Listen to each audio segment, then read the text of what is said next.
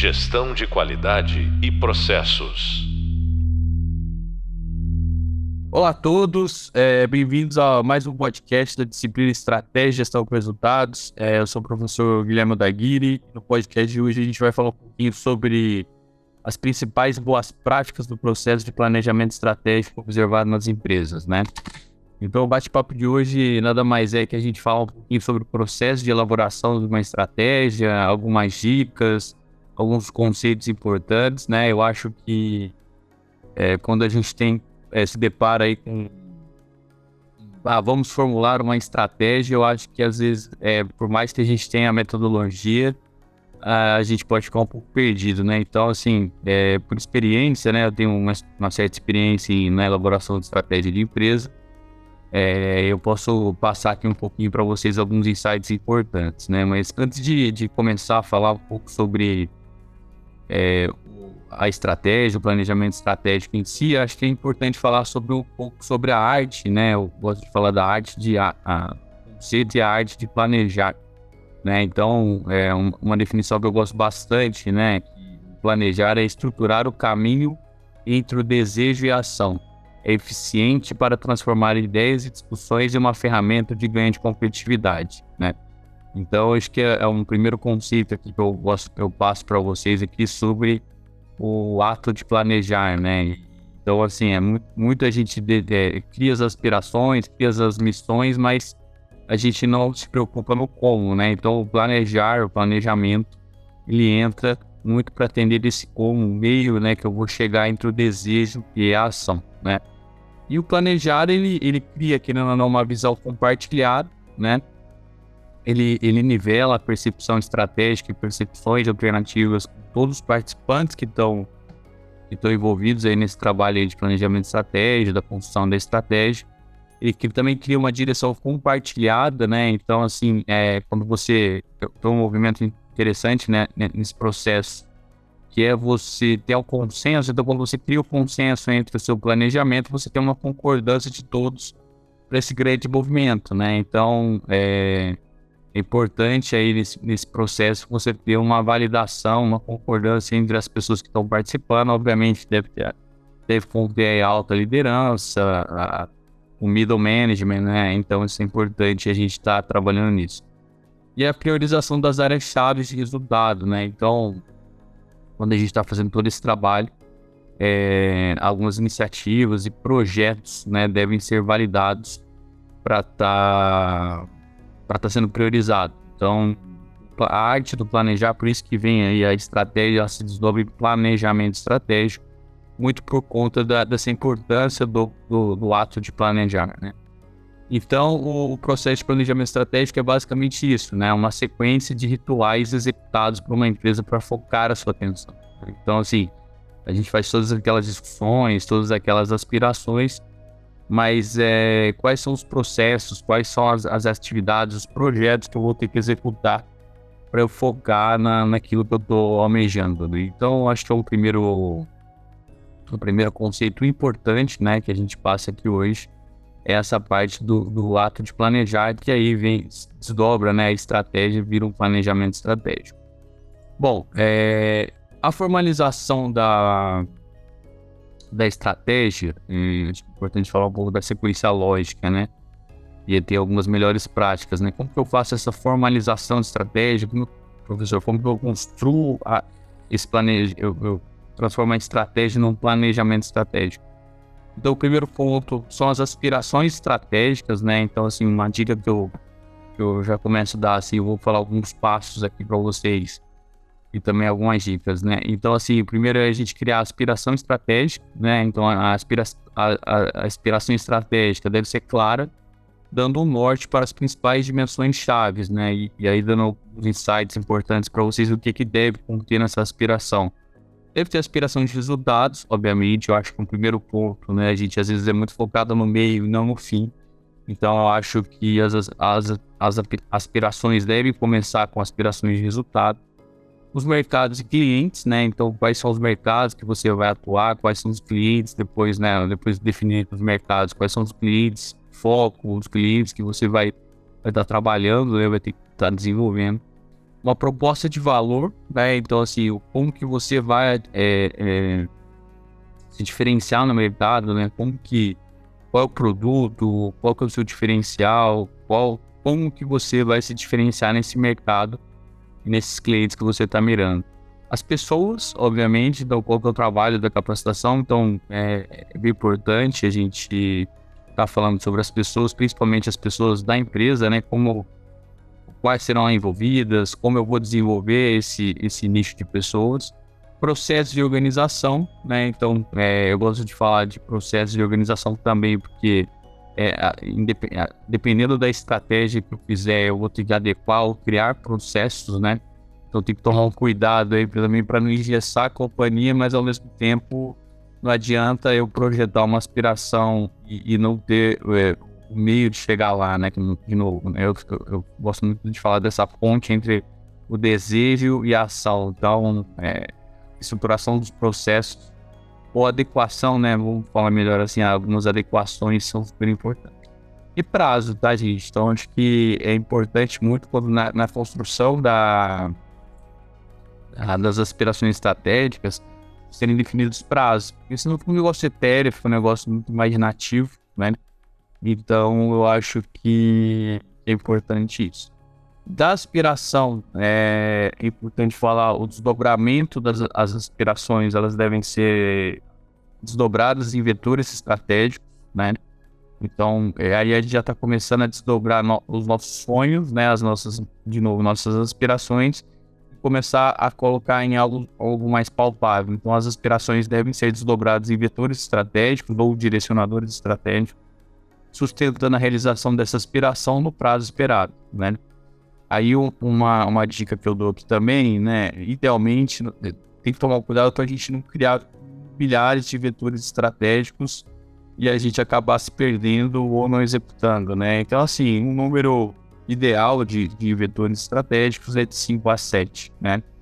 É, obviamente depende muito da, da, da estratégia, do tamanho da empresa, mas é, né, em geral o número adequado seria de 5 a 7. E esses vetores estratégicos devem ser desdobrados em ações estratégicas, né? Então, assim, é, né, é, o direcionadores estratégicos deve ser é, desdobrado em ações estratégicas focadas e com propósito, né? E também falando um pouco sobre o número ideal, né? É, Deve-se ter ó, em torno de 10 a 20 ações estratégicas com responsáveis e prazos muito bem definidos, né? Então, assim, é uma outra dica que eu dou é, as ações estratégicas devem ter, obviamente, deve ser uma. É como se fossem metas, né? Uma meta smart, né? Então deve ter toda aí o. É, deve ser atingível, deve ter uma métrica clara de atingimento, mas mais importante é ter responsáveis. E também uma coisa que eu gosto muito de fazer é a parte de um plano de ação para estar cumprindo aquelas ações estratégicas. E, e também deve ser acompanhada periodicamente, né? Então acho que deve ser em tudo que eu estou falando aqui deve ser é, deve ser criada uma governança, né? Uma governança para a gente estar tá acompanhando a execução dessas ações estratégicas, tá? As ações estratégicas devem ser distribuídas com equilíbrio entre, entre as áreas, né? Não adianta a gente é, é, jogar todas as ações estratégicas para uma área, para uma pessoa da, da, corporação, então isso acaba desbalanceando e começa a ficar infactível a, reali a realização disso.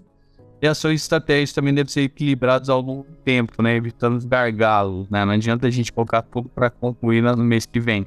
Então tem que tomar um cuidado para a gente estar tá fazendo isso. Então, bom, bom, então aqui eu expliquei um pouquinho, basicamente, a formalização de uma estratégia, né? Então, o desdobramento desde a aspiração até isso virar uma ação efetiva mas agora a gente vai explorar um pouquinho um espaço, né, de, de, de como eu construo, né, é, a estratégia, né? Então eu vou dar algumas dicas aqui no passo a passo, mas era importante a gente bater um papo sobre essa, essas etapas macro, né? E vocês entenderam o conceito desse desdobramento desde aspiração, visão, missão até a parte das ações estratégicas. Bom, a estratégia, a estratégia corporativa, ela pode ser definida assim, em seis passos fundamentais, né? Então, o primeiro, que é o planejar, né? Então, a gente falou um pouquinho no começo aqui sobre a importância do planejamento, enfim.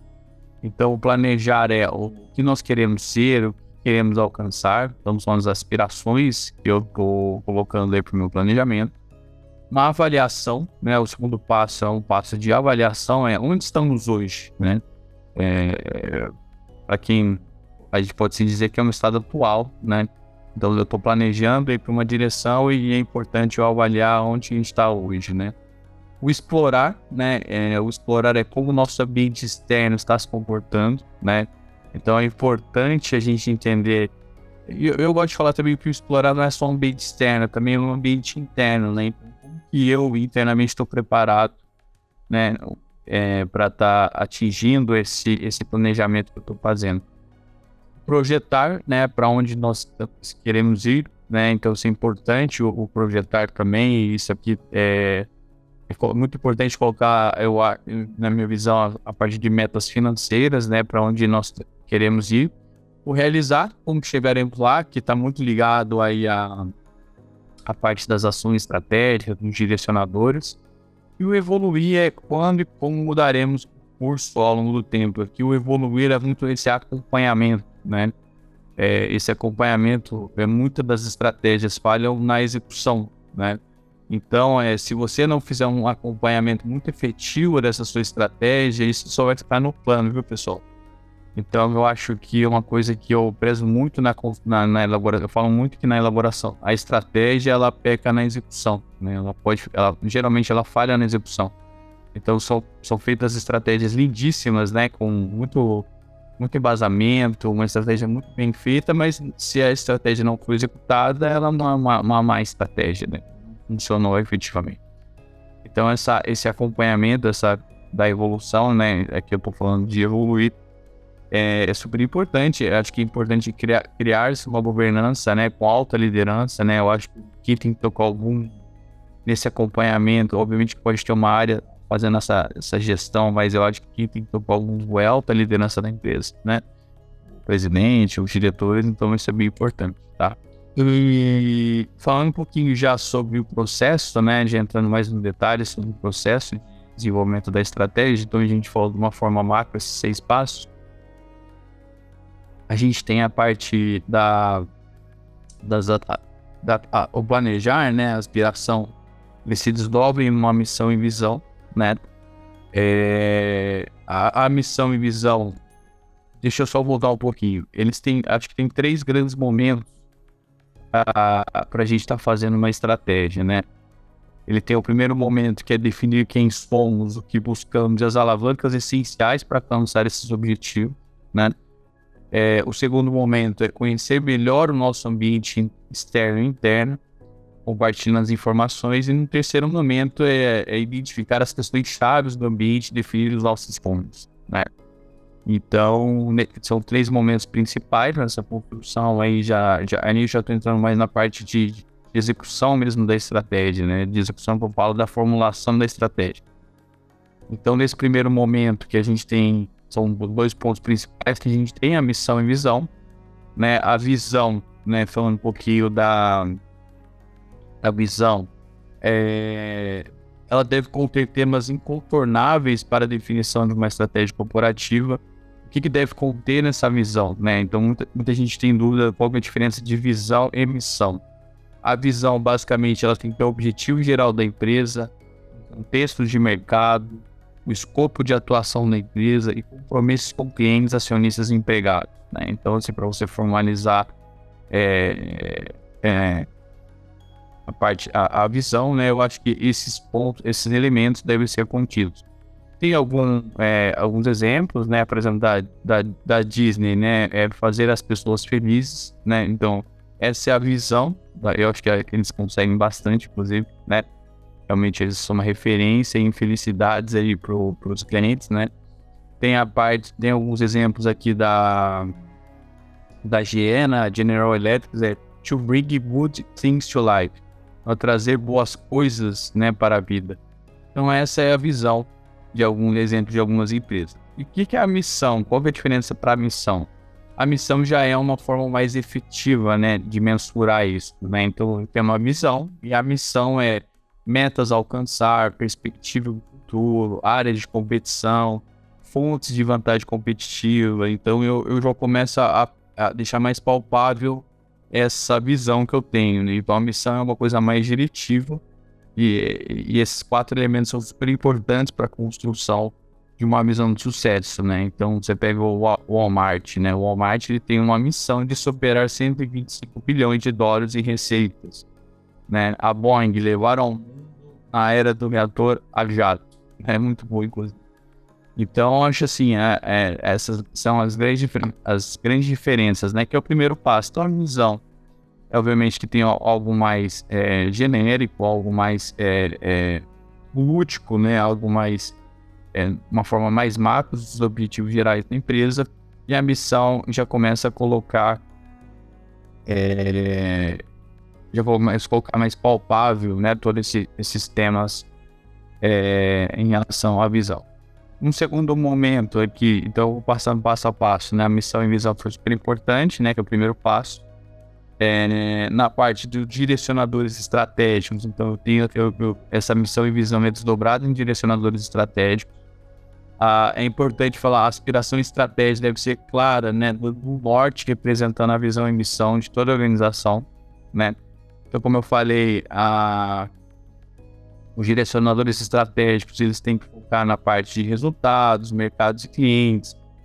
É, você fala assim, Leguini, o que que eu tenho, o que que eu tenho que, que conter, né? Quais são os tipos de direcionadores estratégicos que eu tenho que ter? Então, que eu posso dar de dicas para vocês aqui. É, eu acho que tem, tem seis dimensões relevantes para vocês construírem a parte de direcionadores. O primeiro é resultado.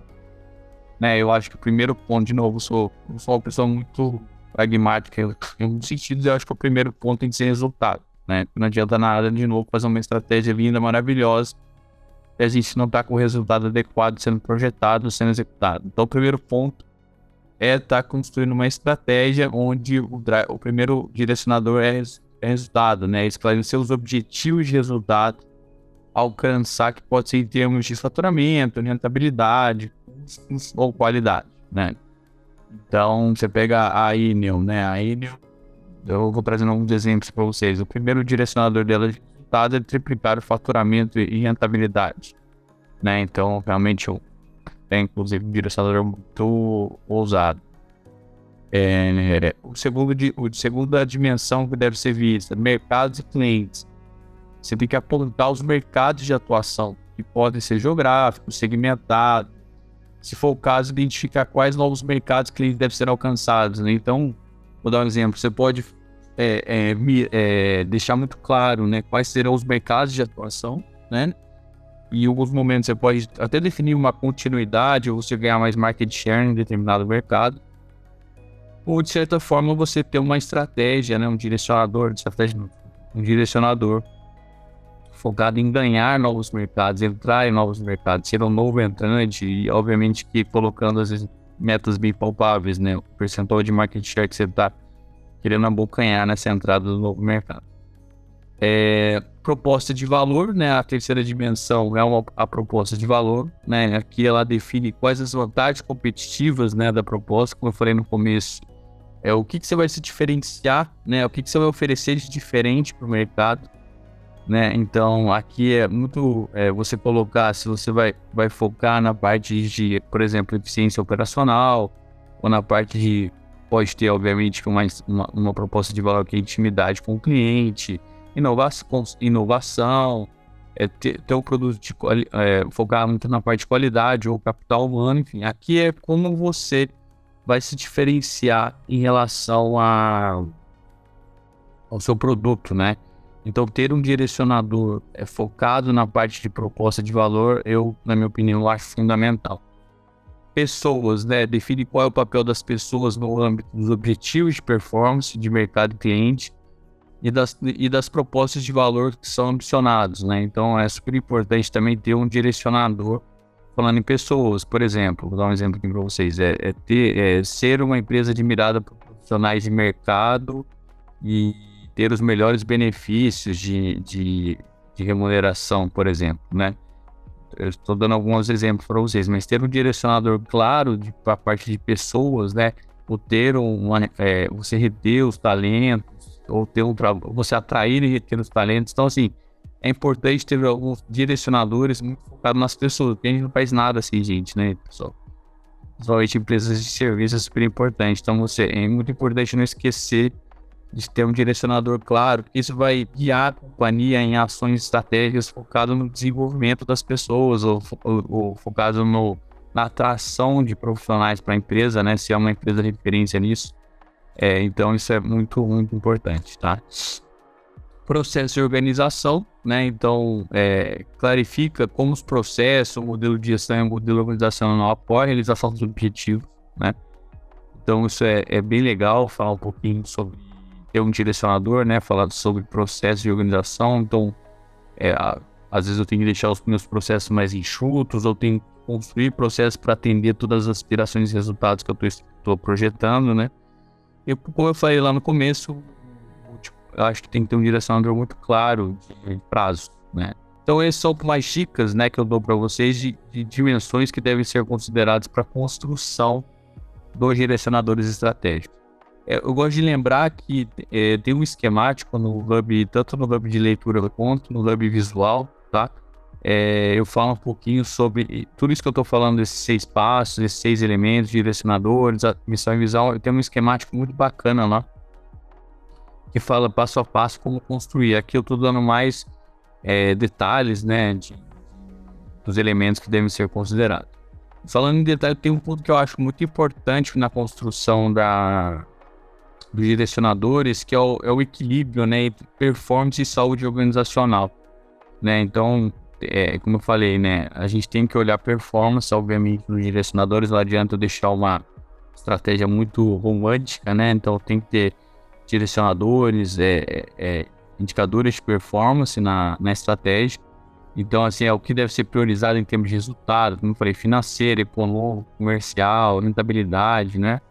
E, mas eu acho que tem o ponto também da saúde organizacional, né? O equilíbrio de as qualidades, atributos da organização, das pessoas, do sistema de gestão, que ajuda a sustentar a performance do amanhã. Então, assim, a estratégia, ela não pode ser só focada no resultado também.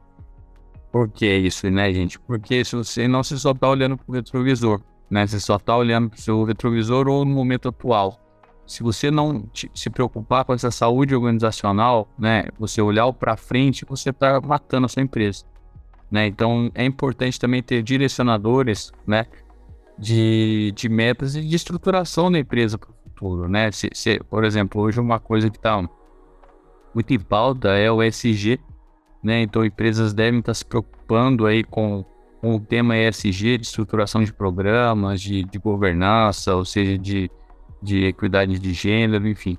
Então eu acho que é importante, esse é um exemplo que eu dou para vocês, que é muito importante que quando você for construir uma estratégia, é importantíssimo você não ficar só focado e também em direcionadores e metas de performance, né?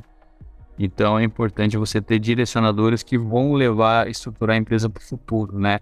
Olhar itens que tem que começar agora para você colher no futuro, porque senão você está matando a sua empresa é uma coisa que é, ninguém quer, né? Então eu acho super importante a gente ter, ter isso. Bom, no segundo momento da construção, eu estou olhando o ambiente externo e o ambiente interno, como eu falei, né?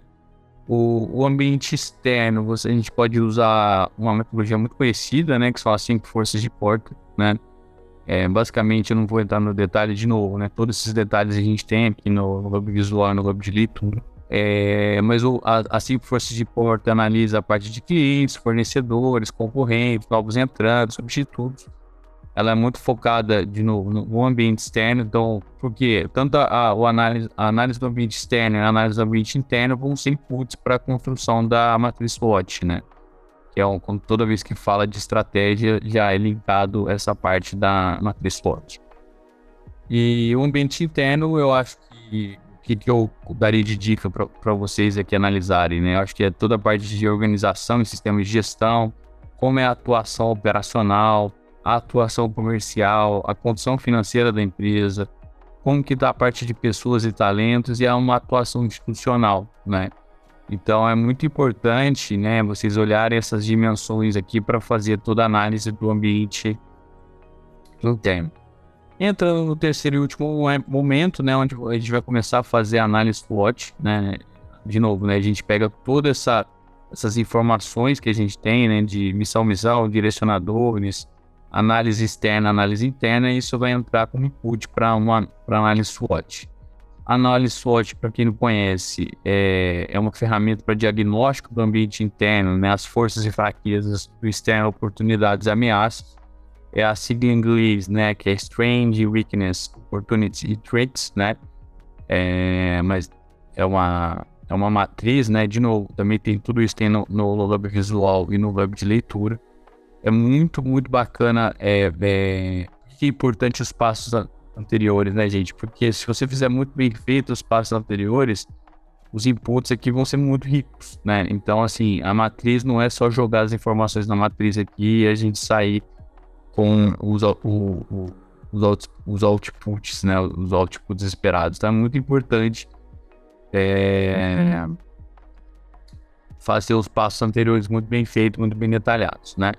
Uma dica que eu dou aqui para vocês, né, é vocês sempre quando vocês jogarem as informações aqui na matriz SWOT, é sempre trabalhar para potencializar as forças e as oportunidades, minimizar, né, você conseguir mitigar as fraquezas e ameaças, né?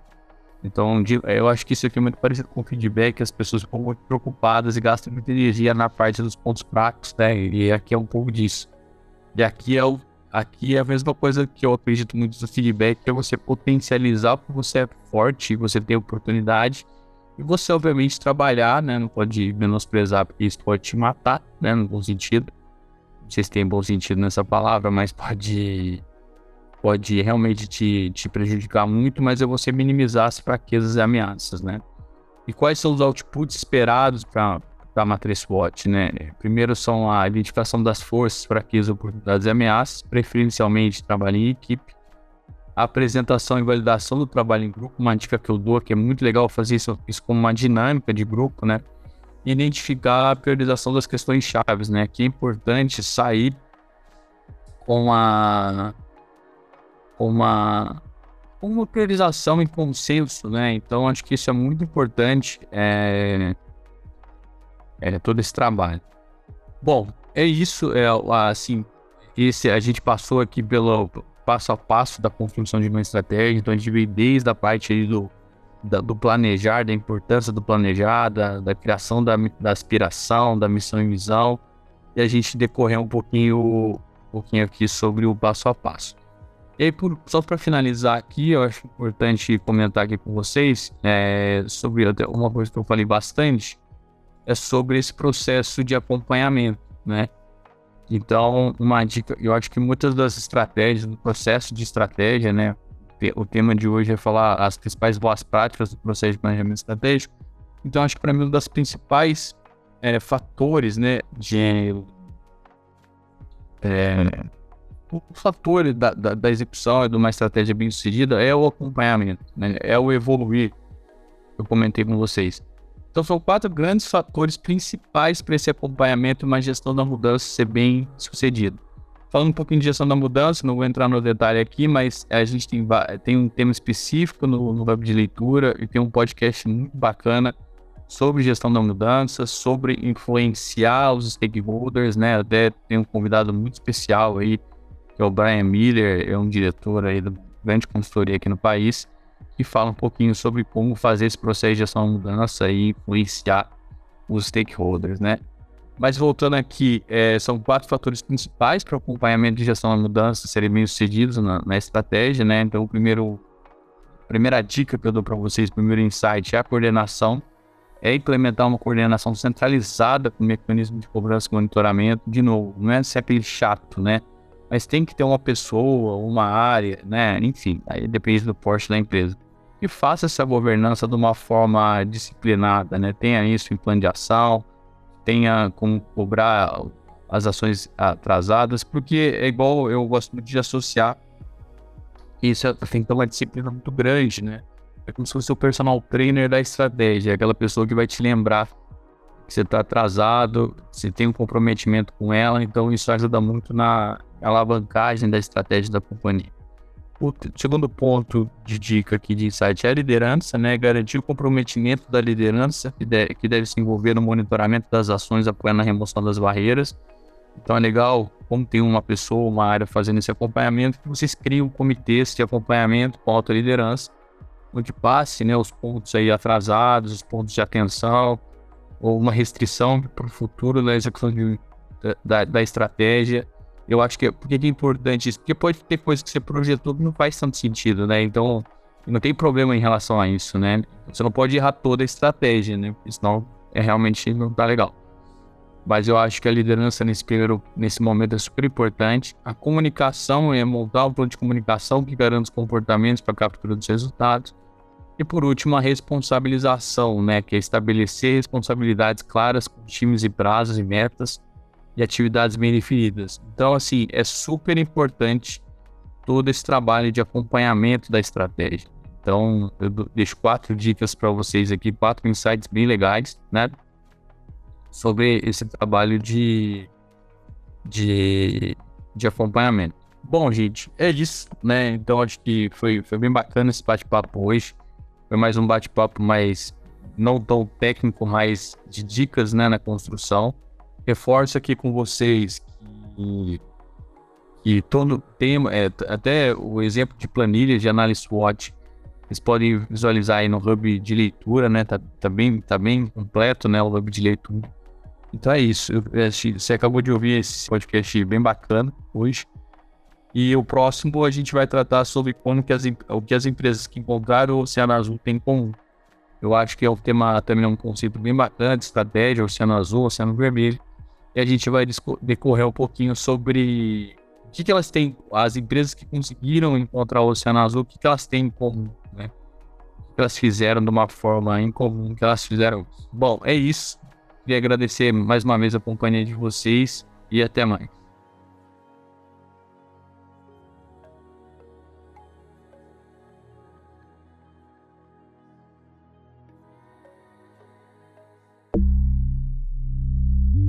Gestão de qualidade e processos.